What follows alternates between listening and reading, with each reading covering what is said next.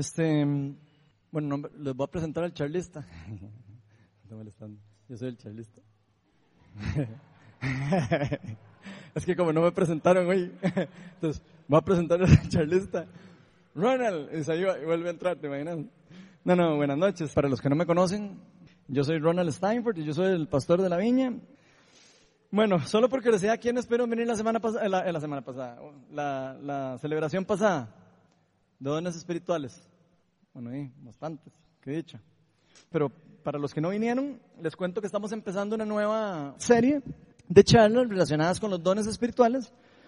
Y este, la semana pasada estuvimos eh, empezando con uno de los primeros dones de revelación, el don de palabra de sabiduría. Y alguno de ustedes se podría preguntar por qué es que estamos sacando ahora tanto tiempo para, como para hablar de este tema, de los dones espirituales. ¿Por qué será que estamos sacando tanto tiempo? ¿Por qué sacamos una charla para cada uno? Podría preguntarse.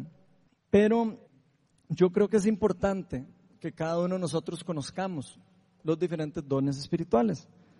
Y principalmente para que podamos conocer las formas en cómo Dios puede operar a través de nosotros. Yo creo que muchas veces, muchos de nosotros estamos actuando en un don espiritual, eh, más de una vez, a veces estamos actuando en un don espiritual y ni siquiera nosotros nos damos cuenta. O sea, estamos haciendo algo que viene de Dios y ni siquiera nos hemos, mira, eso que dije, ni siquiera eso era mí, eso, venía de Dios, ni siquiera sabíamos. Y yo he escuchado un montón de personas que se preguntan cosas así como, ¿será que escuché de Dios? ¿Será que Dios me dijo esto este día? ¿Será que Dios me ayudó para que no me pasara esto? ¿Será que Dios me habló aquí acá? ¿O será, ¿O será cosa mía? ¿Será que me estoy volviendo loco? Yo veo mucha gente que a veces piensa eso, o a veces piensa que es como casualidad, que hayan sentido algo específico. Y no tienen idea de lo común que es lo que muchos de nosotros no sepamos esto, que tenemos dones espirituales. Hay muchas personas que no, no creen o no saben que tienen dones espirituales o que Dios los da. Y Dios da estas eh, herramientas, como vimos las semanas, la, la, la, reunión anterior, para enriquecer, para darle herramientas al pueblo de Dios.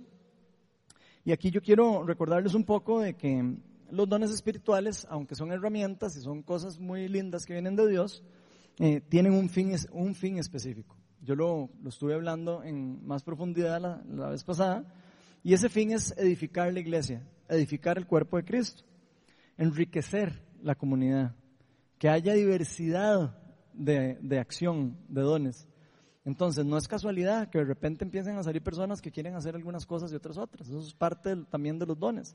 Dios distribuye los dones en formas diferentes. Y eso es parte importante de una comunidad. Entonces Dios nos da estas herramientas para llevar a cabo esta, esta comisión. No, sería imposible mover todas las cosas de una iglesia con solo el don de una persona. Es, prácticamente imposible. Lo vimos en la iglesia primitiva cuando les pasó, cuando no tenían quien repartía los alimentos. Tuvieron que poner a personas que repartieran los alimentos y todo. Y nos pasa a nosotros en el día de hoy también. Entonces la vez pasada estuvimos eh, particularmente abarcando algunas bases, unas cosas básicas de los dones espirituales para que podamos entender estos temas que son tan importantes y, empezamos a ver un, primer grupo de, dones espirituales, o como quisimos clasificarlos, como los dones de revelación. No sé si se acuerdan.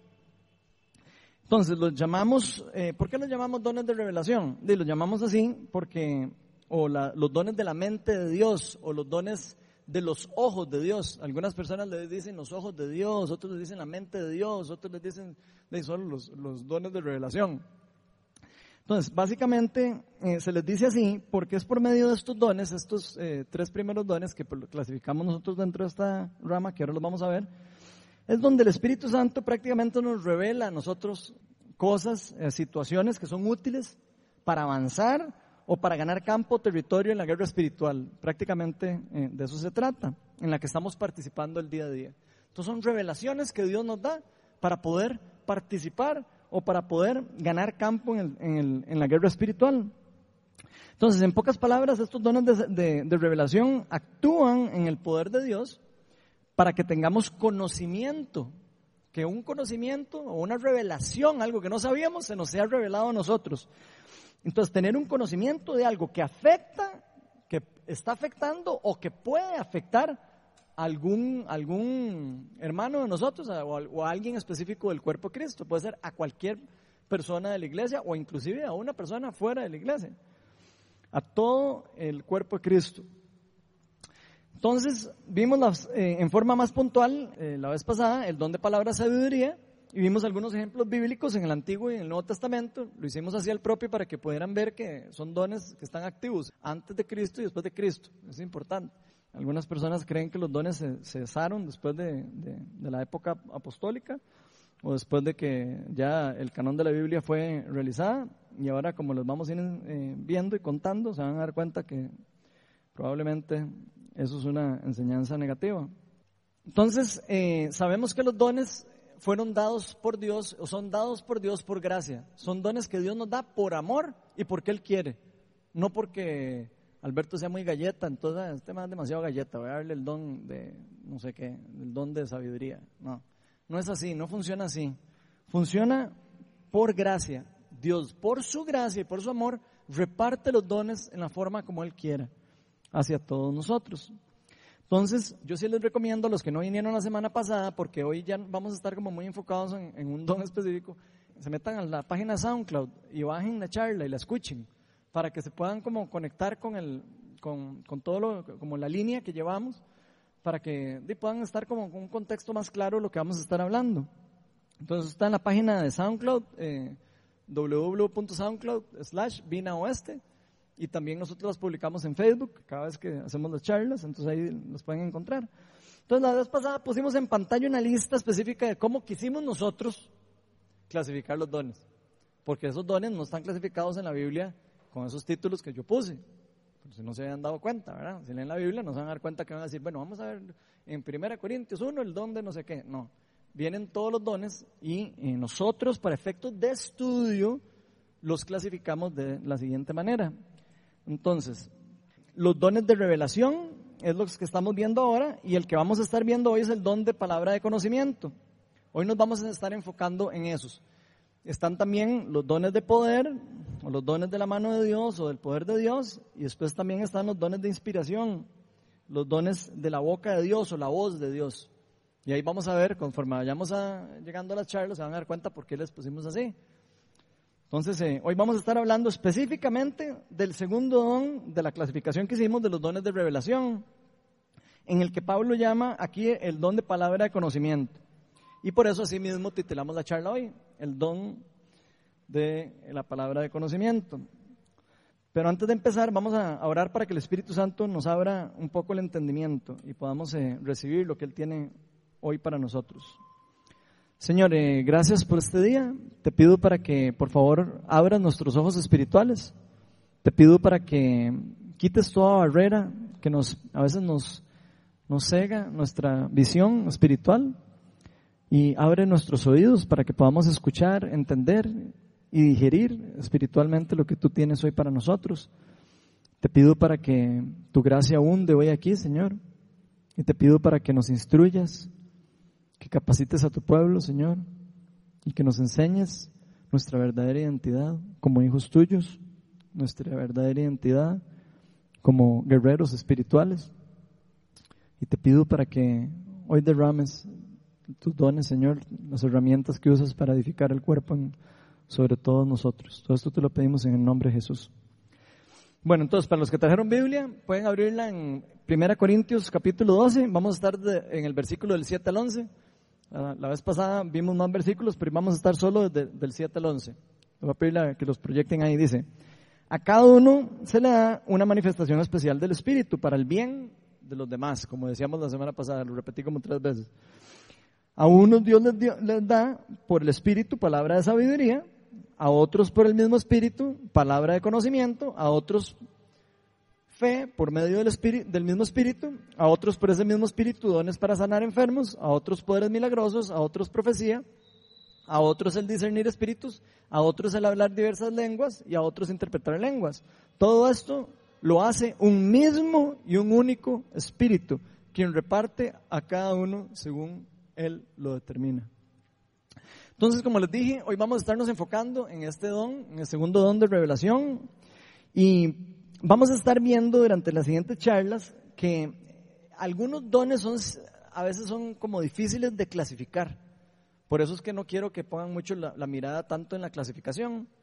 ¿Por qué son difíciles de clasificar? Porque de cuando nosotros tratamos de estructurar a Dios, nos vamos a topar que Dios no es un Dios que se puede estructurar es un Dios que no cabe en una cajita. Y a veces uno quiere meterlo en una cajita y todo, ponerlo en forma. Y de sí, para efectos de estudio uno lo puede hacer, pero de cierta manera nos podemos topar de que algunas personas piensen diferente a como nosotros esas clasificaciones y piensen que tal vez el don de conocimiento sea una cosa y que otros piensen otra cosa. Pero nosotros vamos a ver casos bíblicos y vamos a explicar por qué nosotros creemos que esa clasificación, como nosotros la estamos poniendo, es la correcta o es adecuada, por lo menos. Entonces, lo más importante de esto, y se los digo porque puede ser que saliendo de aquí ustedes se topen después otra persona y le digan, hey, estuvimos viendo el don de revelación, el don de no sé qué, y alguien les diga, ah, no, pero es que ese no es el don de, eso, y empiecen con eso. Entonces, por eso es que les estoy, les estoy diciendo eso para que sepan por lo menos cómo contestar, con cómo, cómo tener en contexto lo que estamos haciendo y lo que estamos estudiando. Entonces, lo más importante no es tanto clasificarlos, sino saber que existen y saber que nosotros se nos han sido dados, se nos dan, se nos dan a cada uno de nosotros en formas diferentes.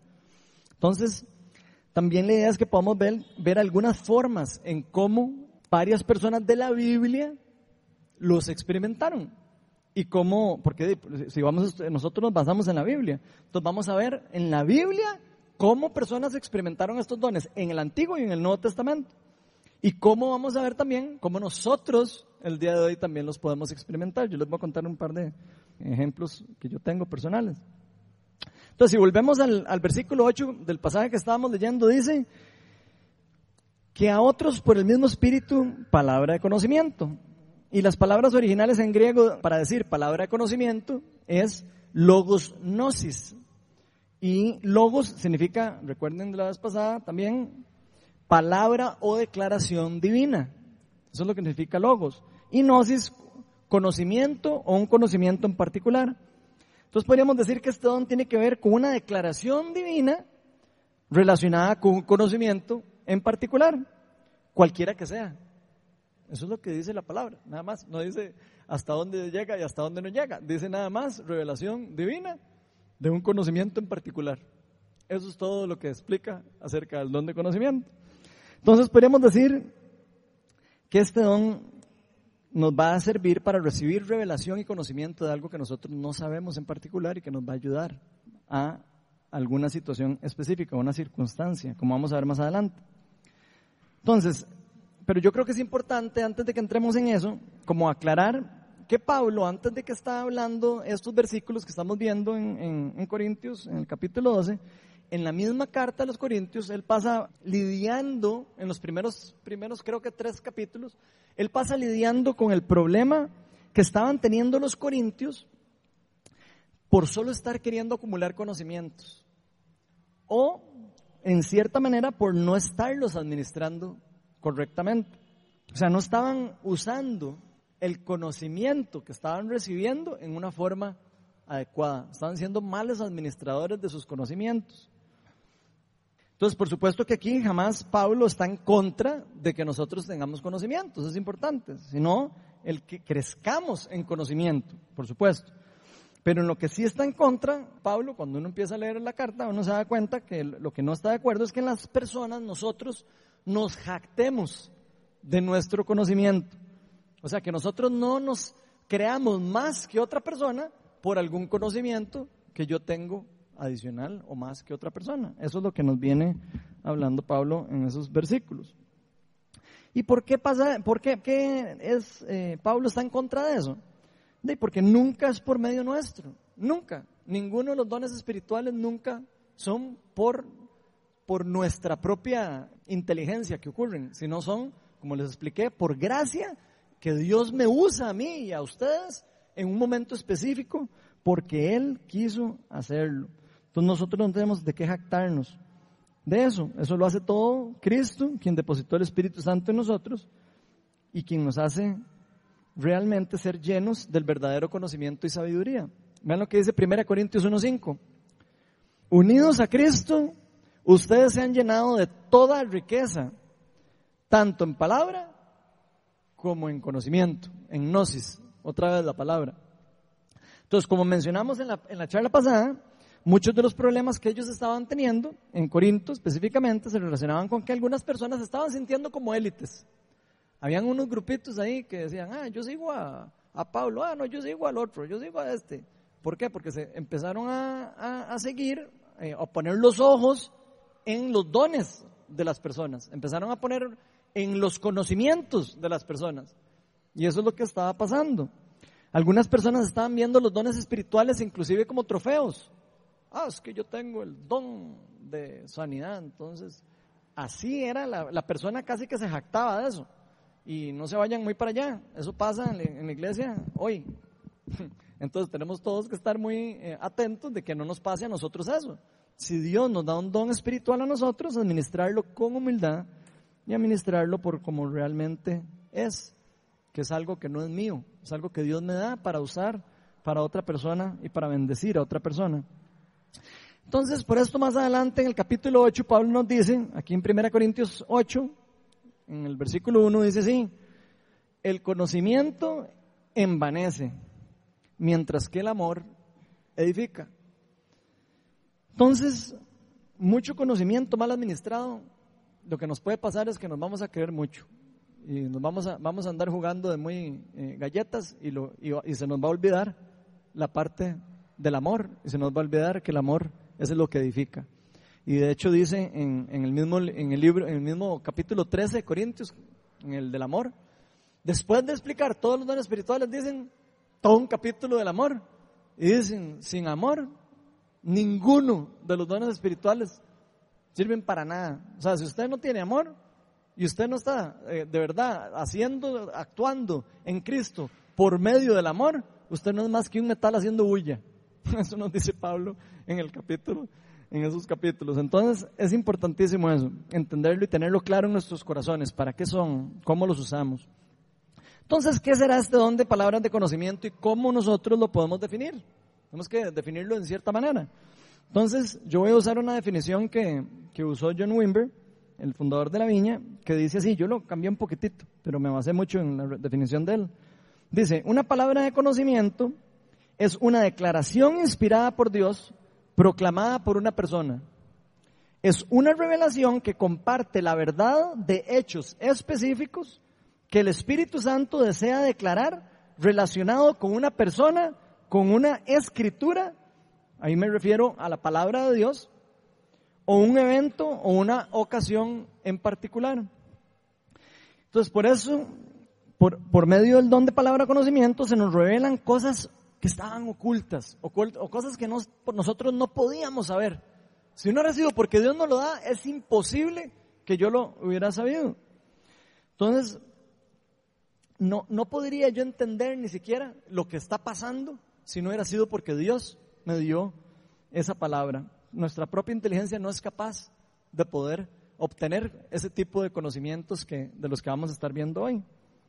Entonces, ¿cuáles son las formas más comunes de cómo podemos experimentar y cómo podemos recibir los dones de revelación, o en este, en este específico que estamos viendo, el don de revelación de palabra de conocimiento de parte de Dios. En realidad hay muchas formas, pero yo les voy a, enseñar, o por lo menos les voy a mencionar algunas, por lo menos para que se identifiquen con algunas.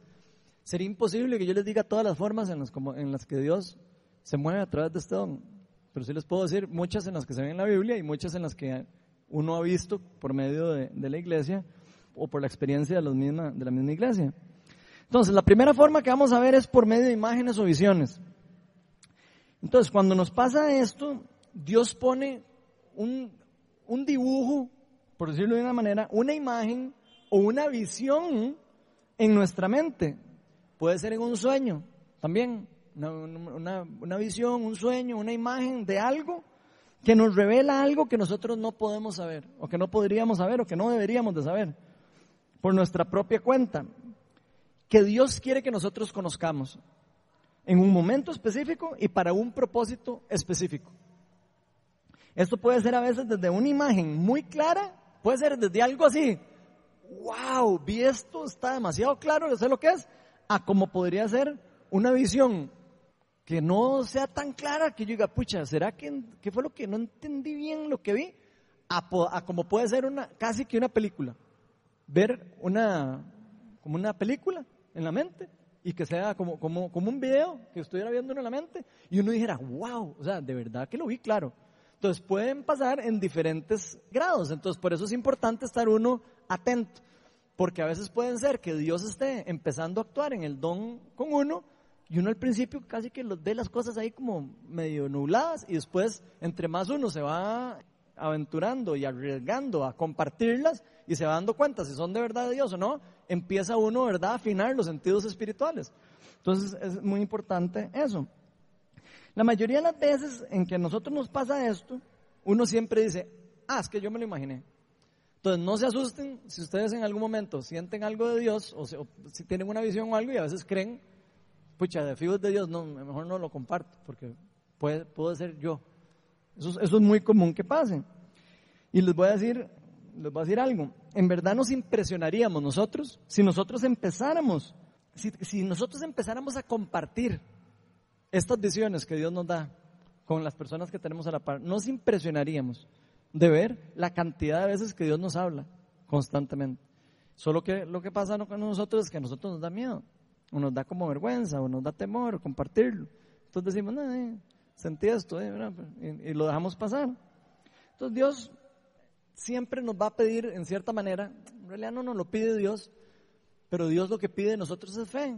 Y la fe, eh, en cierta manera, equivale como al riesgo. Hay que arriesgar para creer. Uno tiene que creer en que Dios a uno le va a, respaldar, que Dios de verdad a uno le va a hablar. John Wimber decía que la fe se letreaba al riesgo. Siempre hay algo de riesgo a la hora que yo voy a ejercer mi fe. Decirle a alguien algo que siento que viene de Dios, imagínense el riesgo que hay. Hay que, hay que como morir un poco a, a, uno, a que me puedo equivocar y tener que hablar algo que viene de Dios. Ahora más adelante vamos a ver unos ejemplos de eso.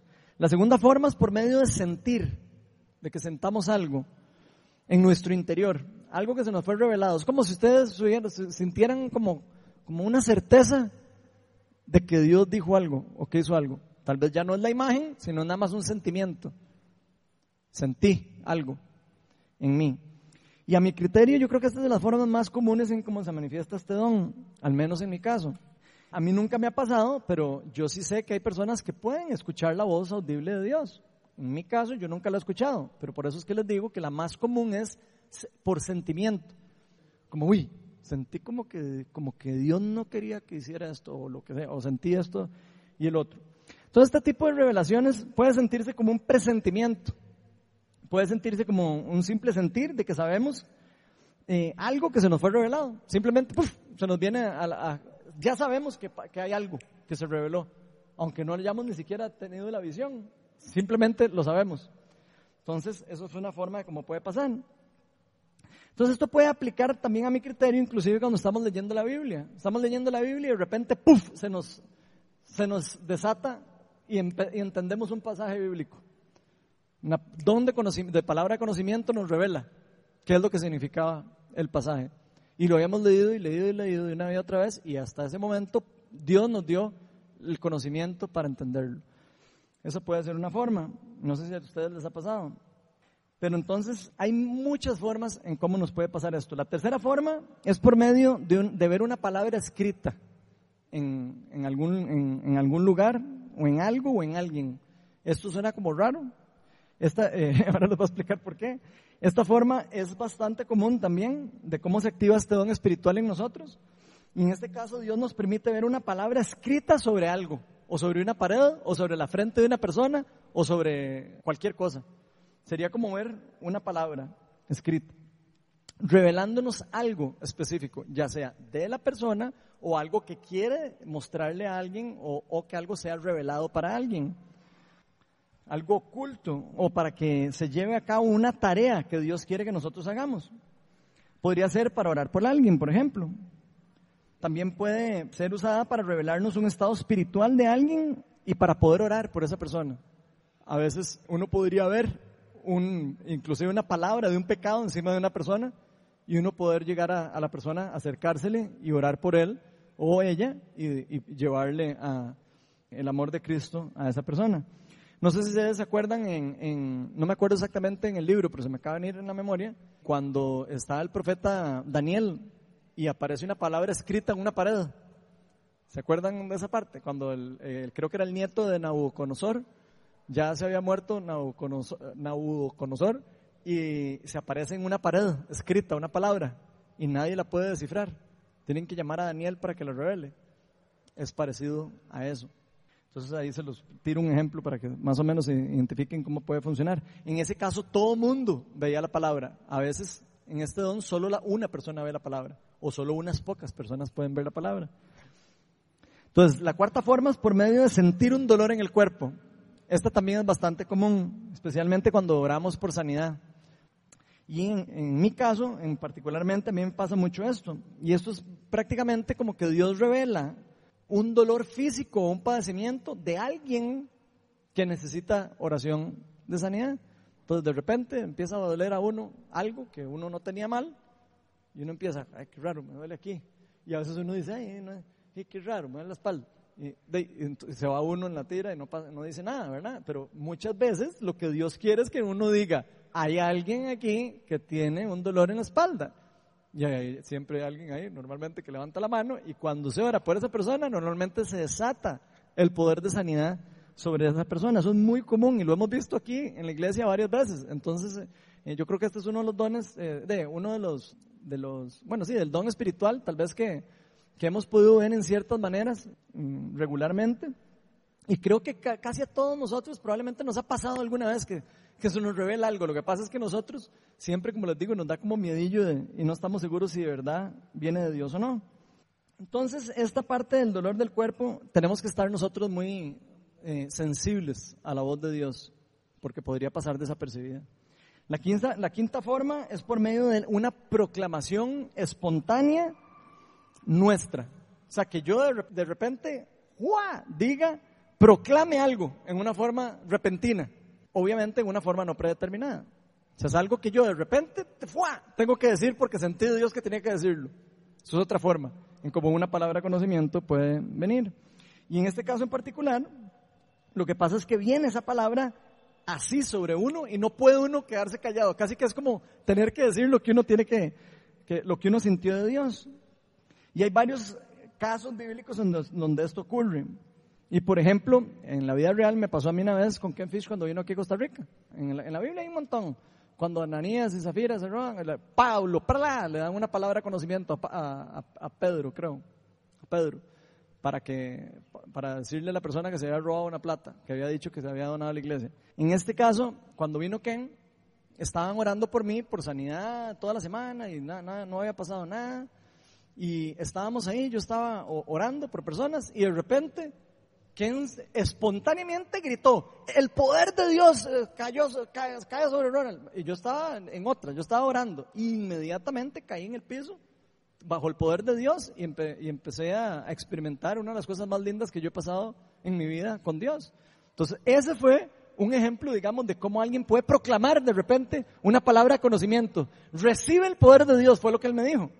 Eso es exactamente la Dios le dijo que iba a transmitir el poder de Dios a, mí en ese momento específico. Entonces eso sería un caso de, un, de una proclamación espontánea de una palabra que cómo va a saber él que iba a pasar eso en ese momento. Ni nada, no, no puede saberlo. Simplemente se le vino a él, lo, sintió o lo vio y, pa, y lo dijo y pasó. Entonces eso es un claro ejemplo de cómo puede pasar.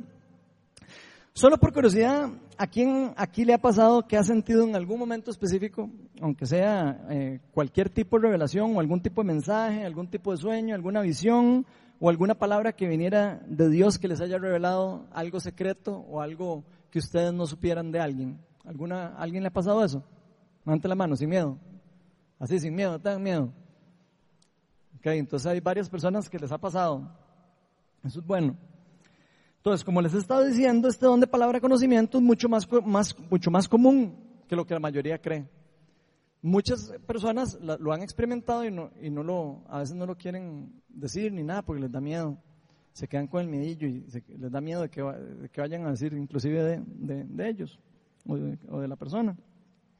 Entonces, normalmente muchos de nosotros, cuando muchos de nosotros recibimos palabras de conocimiento de Dios y no nos damos cuenta porque creemos que fue algo casual o algo de la imaginación. De, hecho, yo les voy a contar una cosa. En este don siempre hay una lucha interna. Siempre, que la mayoría de las veces hay una lucha interna para proclamar la palabra. ¿Por qué? Porque normalmente nosotros no estamos acostumbrados a, soltarlos.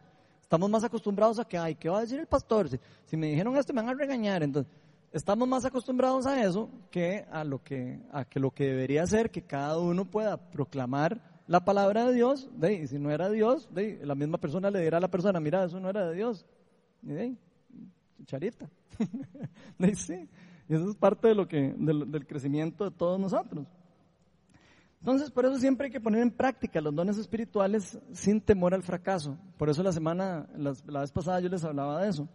Entonces, como les mencioné en la charla pasada, los dones se aprenden a usar por medio de la práctica. Esto es muy importante. Si no se practican, difícilmente se van, van a crecer. Podremos usarlos y podremos tenerlos ahí de vez en cuando, pero si nosotros no los ponemos en práctica, no vamos a poder desarrollarlos, no vamos a poder identificar si nosotros actuamos en un don en una, eh, de una forma sencilla, en una forma simple. Entonces es muy importante de saber que vamos a entrar obligatoriamente en una, en una prueba de error, no queda otra. Y, no tenemos que, por qué tener miedo. Y por eso mismo es que tenemos que, que, ser muy humildes. ¿Para qué? De humildes para que cuando nos arriesgamos en dar una palabra de conocimiento a otra persona, di, primero estar humildes y no decir, así dice el Señor, porque imagínense que no sabe de Dios, y uno diciéndole así a alguien. Entonces hay que ser humildes, cuando uno sienta algo de Dios, uno puede acercarse a la persona y decir, mira, eh, no sé si puede ser eh, cierto no, pero sentí como que esto podría ser de Dios para vos. ¿Tendrá algo, tendrá sentido para vos esto? Y puede ser que la persona te diga, no, no. Muchas veces las personas a veces dicen que no y, no necesariamente es que no, sino simplemente no quieren decir. Entonces también no hay que ponerse muy triste. A veces la persona simplemente no quiere aceptar que la palabra es de Dios, pero uno tranquilo. Lo que, lo que uno tiene que, creo yo que es importante es como aprender a soltarse uno y a no tener miedo a proclamarlo, a, hablarlo, a decirlo. Y también, por supuesto, no, tenemos, no solo tenemos que ser humildes los que estamos dando la palabra, tenemos que ser humildes los que la recibimos. Porque si viene Alberto y me dice a mí, mira Ronald, sentí de Dios, eh, no sé, eh, tal cosa, y me, y me, suelta algo, estás mal en el matrimonio, lo que sea. De si yo, Ronald, no soy humilde para recibir esa palabra y decirle, madre, no, no, la verdad que no, o decirle, sí, de encima, la verdad que sí, necesito orar, que oras por mí o lo que sea. Tenemos que ser humildes para los dos lados, tenemos que ser humildes para darlo como para recibirlo. Y si, y si la persona se equivocó, no hay nada. Uno simplemente de, le dice, mira, de, no, en realidad no, la verdad está bien, pero qué chiva que te, más bien alentarlos a que se sigan, eh, a que se sigan eh, aventando a, a poner su don espiritual. Normalmente cuando alguien a mí me dice eso, yo, bueno, trato por lo menos, cuando me acuerdo, trato de decirle como, eh, como no, no, eh, no tiene nada que ver, pero que, pero que chiva, que chiva que, que trataras de hacerlo. Y así es como Dios después empieza a afinar el don, cuando ya uno lo empieza a usar varias veces. A veces nos vamos a dar cuenta cuándo es de nosotros y cuándo es de Dios cuando lo empecemos a poner en práctica.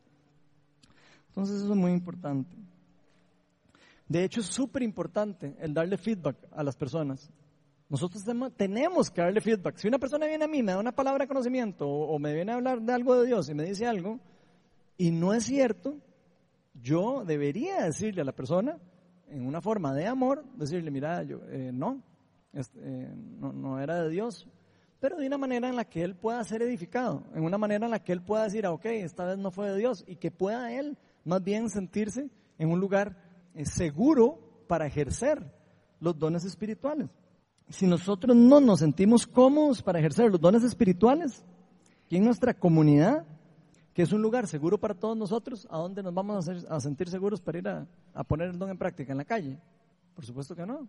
Entonces, aquí en la comunidad es un lugar seguro para practicar, es un lugar seguro para llegar y decirle a alguien, mira, quiero probar si de verdad sentí esto de Dios, no sé, si, no estás 100% eh, seguro, lo puedes decir, no estoy totalmente seguro si viene de Dios, pero sentí esto. Entonces yo creo que eso es una cuestión muy, inclusive hasta cultural.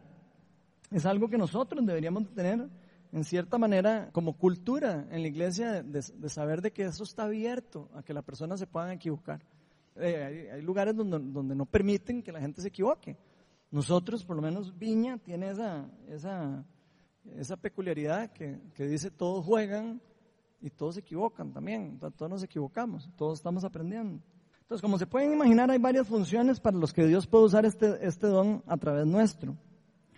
Hoy vamos a mencionar algunas de ellas y vamos a ver algunos ejemplos bíblicos y algunos ejemplos que, que vamos a tal vez mencionarles personalmente.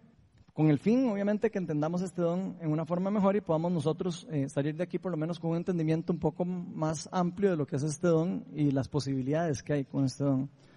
Entonces, hay muchas funciones.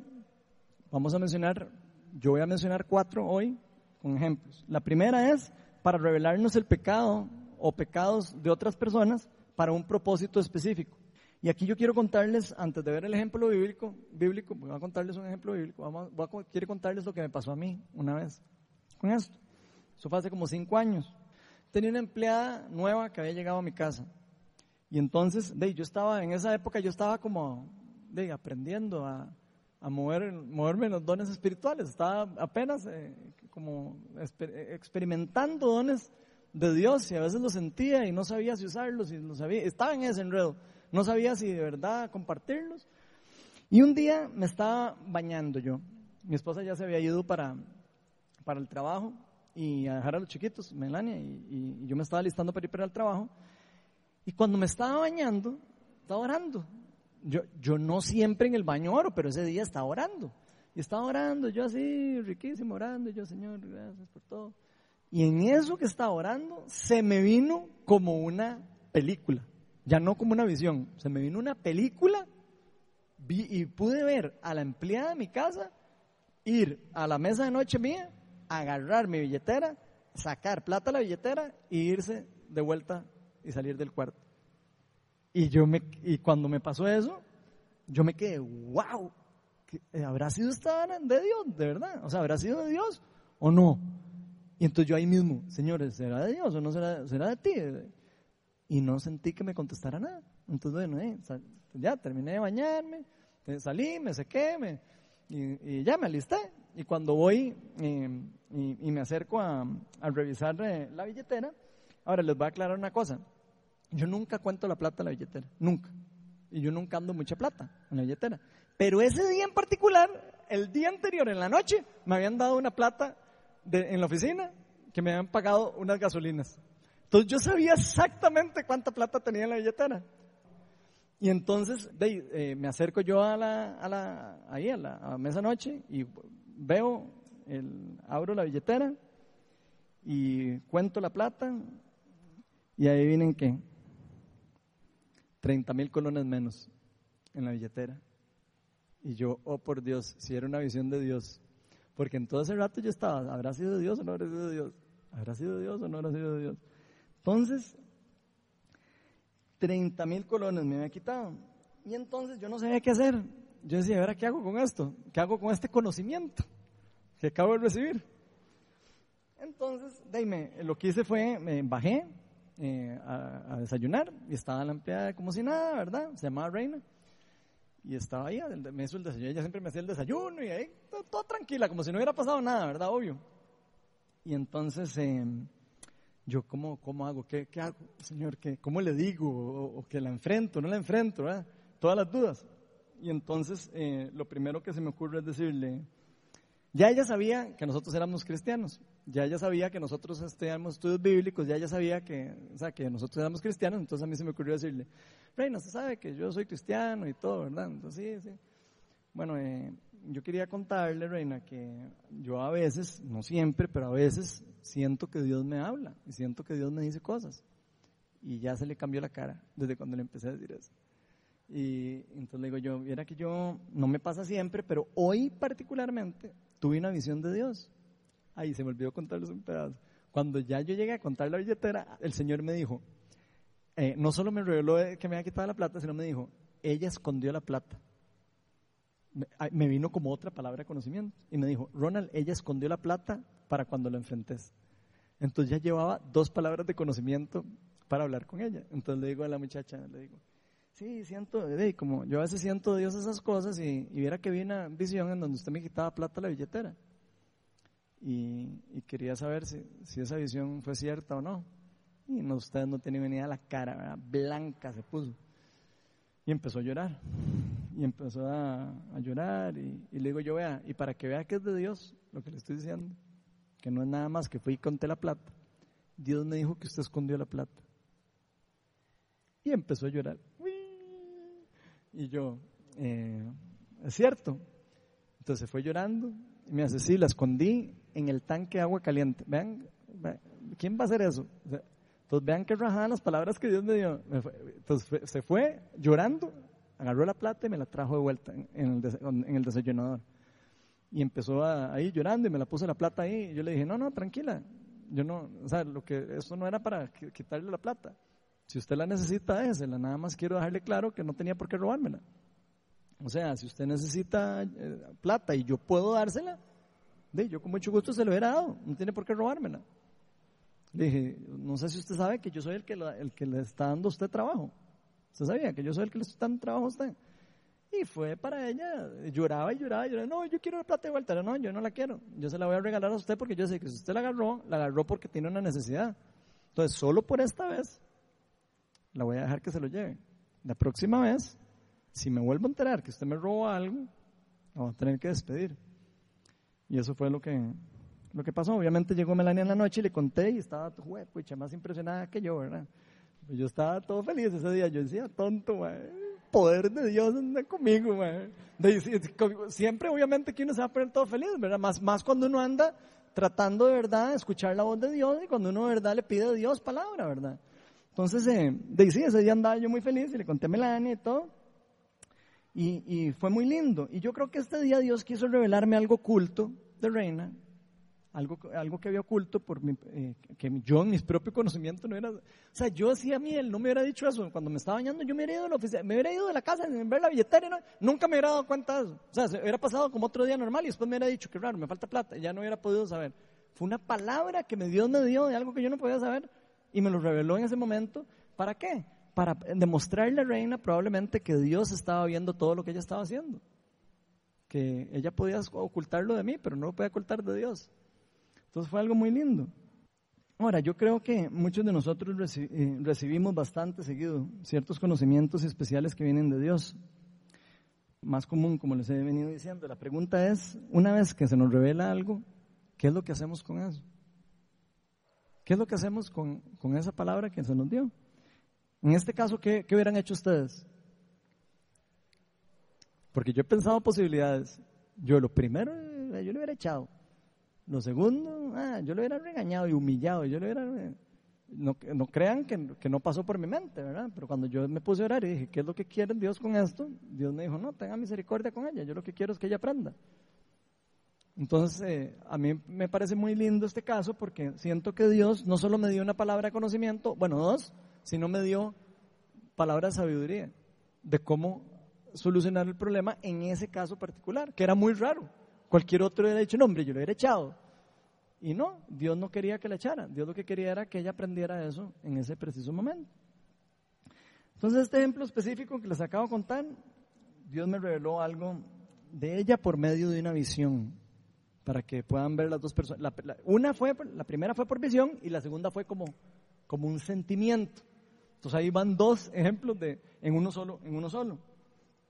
Que por mí, por mi propia cuenta hubiera sido imposible. Entonces, un ejemplo bíblico de este don lo podemos ver en el segundo libro de Reyes, en el capítulo 5. No vamos a leer todos los versículos, vean, porque los ejemplos que vienen ahora son un montón. Entonces, vamos a tratar de verlo lo más rápido posible. Y la historia es larga, es la historia de Eliseo cuando, cuando sana a Namán. No sé si saben esa historia.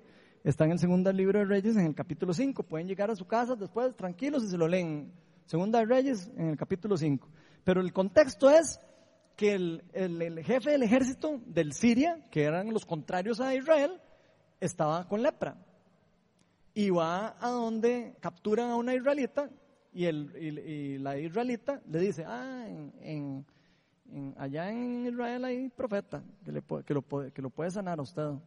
Y entonces él se entera de eso y entonces va y le dice al rey de Siria que por favor lo deje ir a, donde el rey de Israel a pedirle que si puede ir a ver al profeta. Entonces, están cansados con el cuento, lo, deja, lo deja ir y, y, este Namán se va ahí. Entonces vamos a leer 2 Reyes 5 del 15 al 16. Dice así. Luego Naamán volvió con todos sus acompañantes y, y presentándose ante el hombre de Dios, que era Eliseo en este caso, le dijo, ahora reconozco que no hay Dios en todo el mundo sino en Israel. Le ruego a usted aceptar un regalo de su servidor. Esto es lo que pasa después de que ya lo sana. Eliseo le dice que vaya y se meta siete veces en el río y que haga no sé qué. Y entonces él viene súper agradecido a, a, pagarle a Eliseo. Y entonces dice el versículo 16 que estamos ahí viendo, dice, pero Eliseo respondió, tan cierto como que vive el Señor, a quien yo le sirvo, yo no voy a aceptar nada. Y por más que insistió Naamán, Eliseo no, no accedió. Pero vean lo que pasa después, y aquí es donde viene la palabra conocimiento. Uno lee estas historias y uno se, uno se brinca un montón de partes bonitas. Vean lo que dice en Segunda Reyes del, del, 20, del 20 al 27, en ese mismo capítulo. Dice, Giesi era el, asistente o el aprendiz de Eliseo. Cuando Giesi, el, criado de Eliseo, hombre, hombre de Dios, pensó, mi amo ha sido demasiado bondadoso con este sirio Naamán, pues no aceptó nada de lo que había traído, pero yo voy a correr tras él a ver si me da algo. Tan cierto como que vive el Señor. Oigan, no, oigan, oigan la diferencia de actitud, ¿verdad? tan cierto como que vive el Señor, en vez de no aceptar nada, que yo voy a perseguir a ver qué me da. ¿Ok? Entonces, así que Giesi se fue para alcanzar a Namán y cuando éste lo vio correr tras él, tras él, se bajó de su carro para recibirlo y lo saludó. Respondiendo al saludo de Giesi dijo, Giesi dijo, oigan lo que le dice Giesi, mi amo me ha enviado con este mensaje. O sea, como si Eliseo lo hubiera mandado con este mensaje. Mi amo me ha enviado con este mensaje. Dos jóvenes de la comunidad de profetas acaban de llegar de la tierra de Efraín. Te pido que me des para ellos tres mil monedas de plata y dos mudas de ropa. Por favor, llévate seis mil, respondió Namán. Mamá estaba requete agradecido, le habían quitado la lepra. E insistió en que las aceptara. Echó entonces las monedas en dos sacos junto con todas las mudas de ropa. Y todo eso se lo entregó a dos criados para que se lo llevaran delante de Giesi. Al llegar a la colina, Giesi entonces tomó los sacos y los guardó en su casa. Ahí fue a esconder todo lo que, lo que le dieron. Fue a la casa de él a esconderlo. Después despidió a los hombres y estos se fueron. Entonces Giesi se presentó ante su amo, ante Eliseo. Su servidor, ah, y, le dice, ¿de dónde vienes, Giesi? Eliseo, ¿de dónde vienes, Giesi? Su servidor no ha ido a ninguna parte, respondió Giesi. Y Eliseo replicó, ¿No estaba yo presente en espíritu cuando aquel hombre se bajó de su carro para recibirte? ¿Acaso es este el momento de recibir dinero y ropa y huertos y viñedos y ovejas y bueyes y criados y, criadas? Ahora la lepra de Namán se te pegará a ti y a tus descendientes para siempre. Vean lo que le pasó a Giesi. Más adelante después Dios lo sana, a Giesi lo perdona. Pero vean lo que pasa. Dios le dio una palabra de conocimiento a Eliseo que él no podía saber. ¿Cómo iba a saber Eliseo que el otro había andado en eso? Imposible. Si no es por medio de, una revelación, de una palabra de conocimiento. Entonces, es la primera función que estábamos viendo para revelar un pecado para un propósito.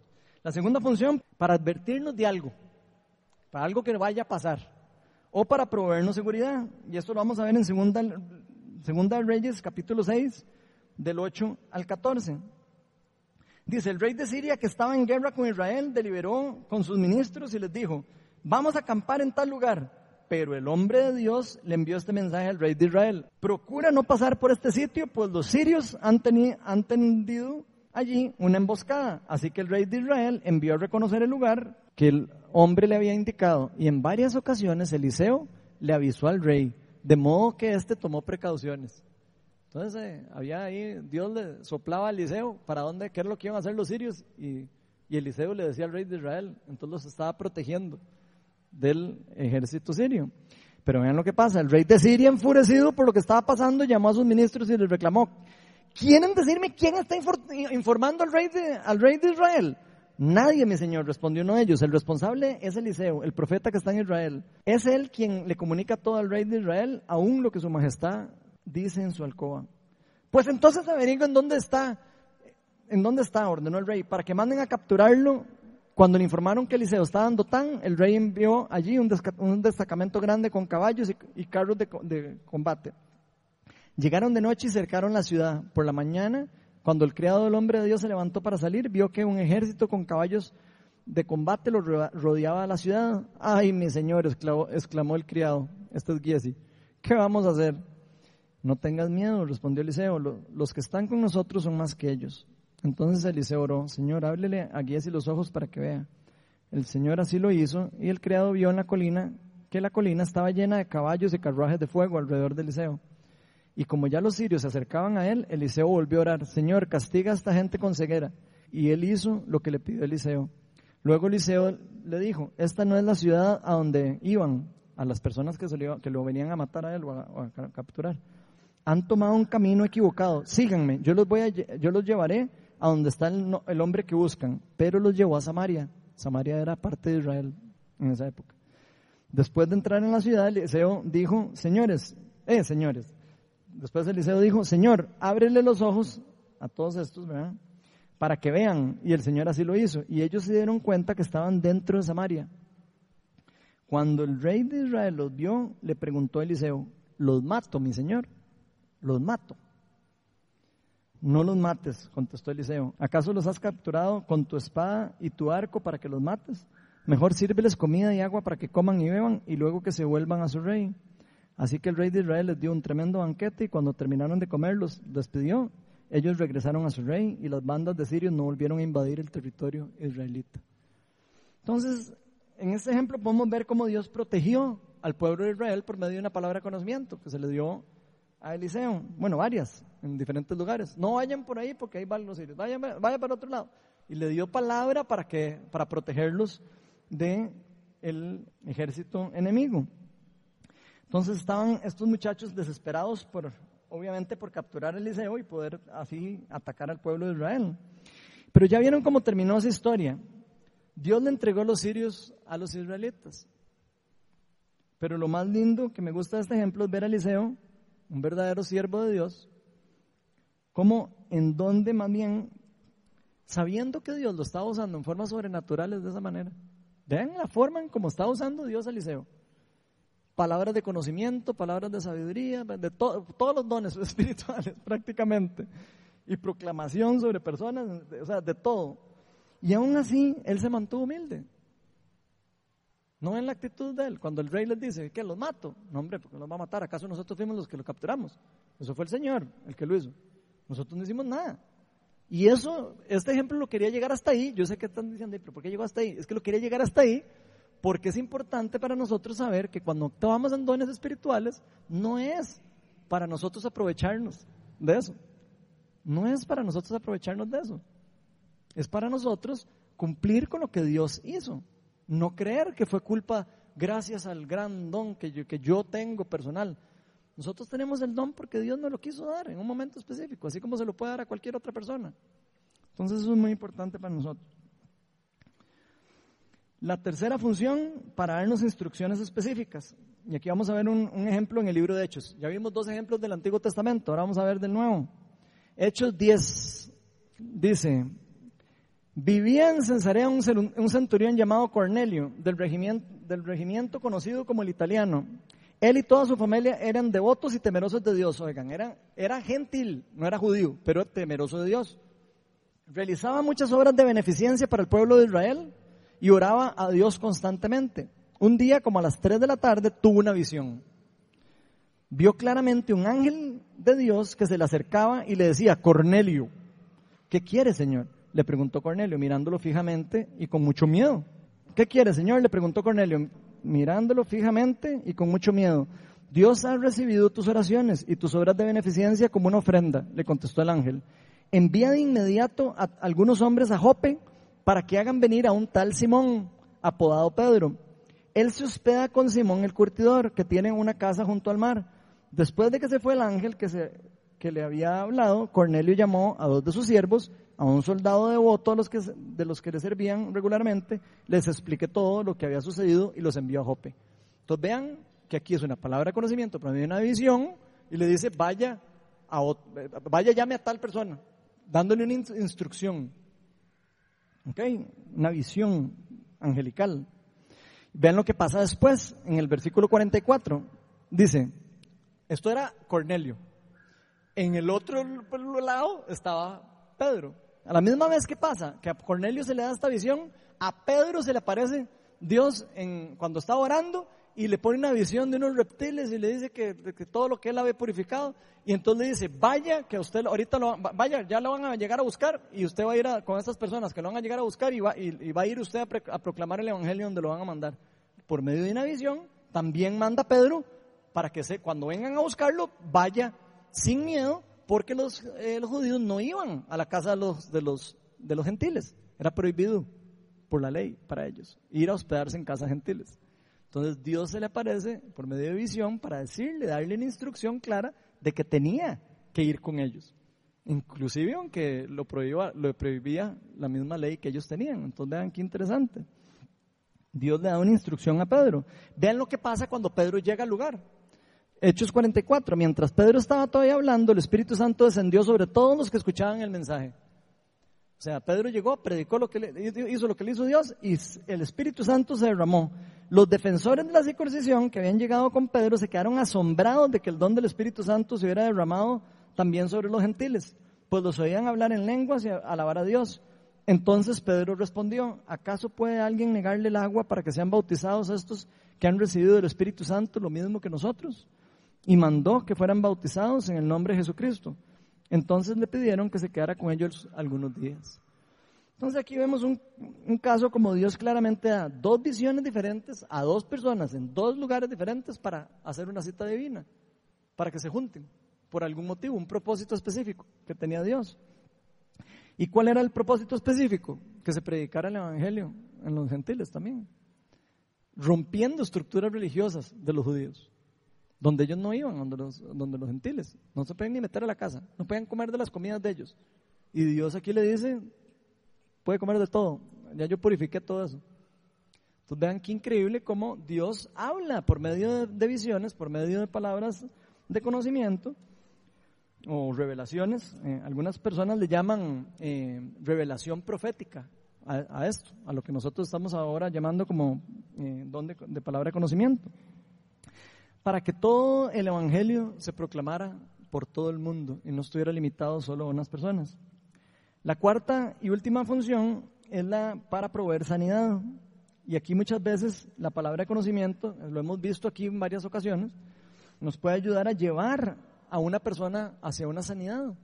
De repente Dios nos pone un sentimiento o algo, un dolor, y decimos, esta persona, alguien tiene este padecimiento, sí, pasa y el poder de Dios lo toca y, sano. Entonces es muy común que pase esto por medio de una imagen, por medio de una visión, por medio de sentir. Por eso es muy valioso cuando estamos en un lugar, en un ambiente de adoración, especialmente cuando yo empiezo a decir, hay alguien que recibió palabra. Ok, si hay alguien que sintió una palabra, puede pasar un momento y decir, hay alguien que le duele la, la cabeza. Si lo sienten de Dios, lo pueden hacer. Eso es parte importante para poder poner en funcionamiento el don. Vea lo que dice Hechos 9, del 10 al 19. Había en Damasco un discípulo llamado Ananías, a quien el Señor llamó, ¿en, en dónde? En una visión, otra vez. Ananías, anda y ve a la casa de Judas, otra vez, instrucción.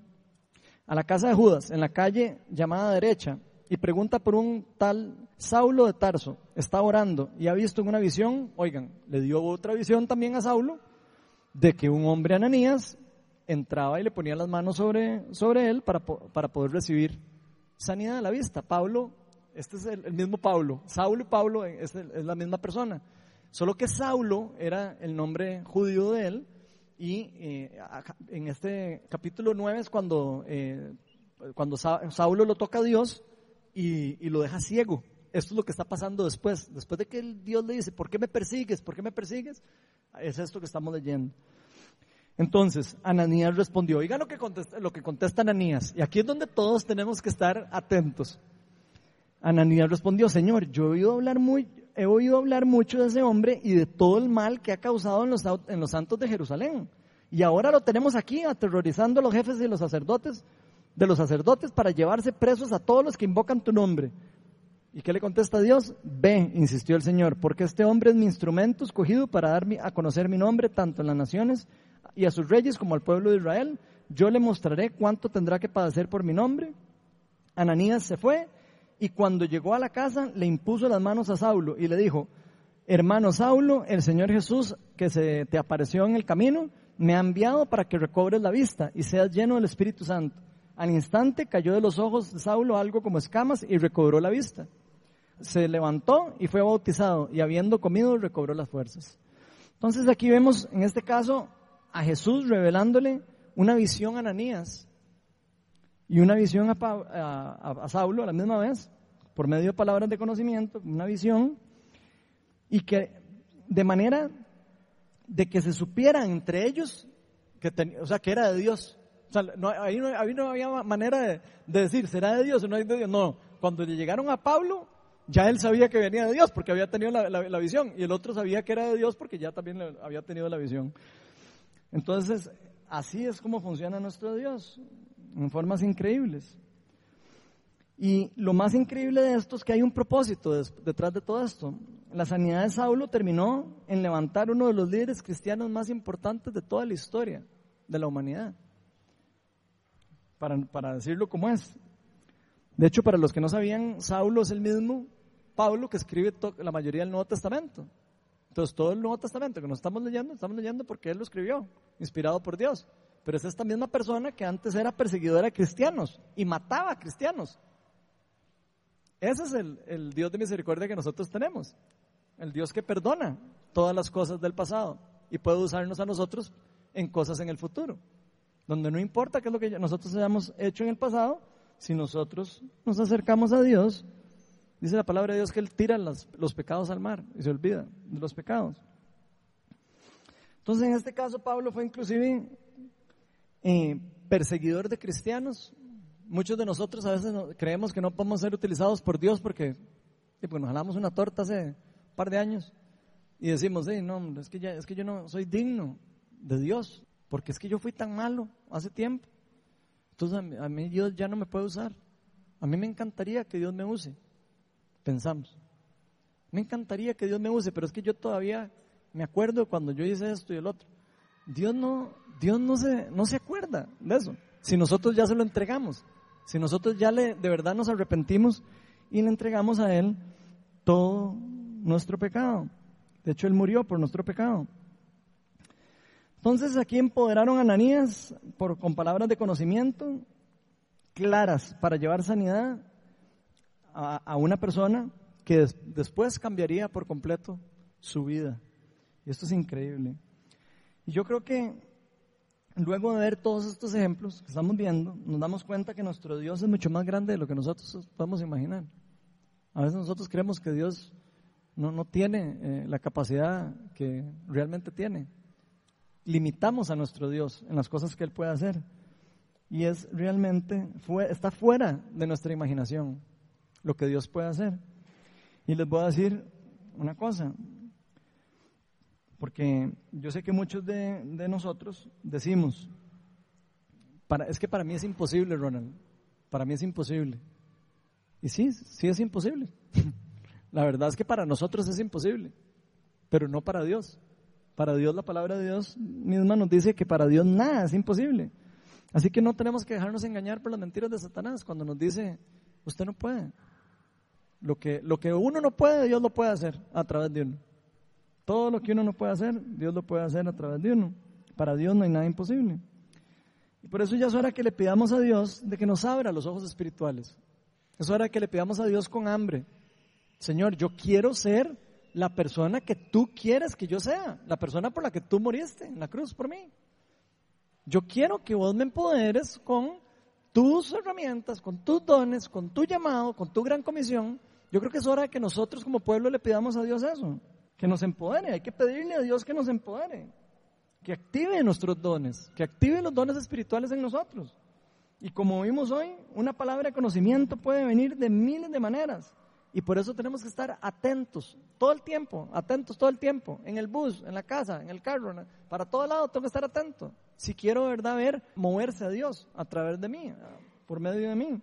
Pero nunca despreciemos, nunca despreciemos ni obviemos las cosas de los pensamientos que sentimos que vienen de Dios. o los pensamientos que escuchamos o que creemos en algún momento específico que pueden venir de nuestro Dios. ¿Con el fin de qué? Con el fin de que hagamos su voluntad en la vida de nosotros y en la vida de los demás.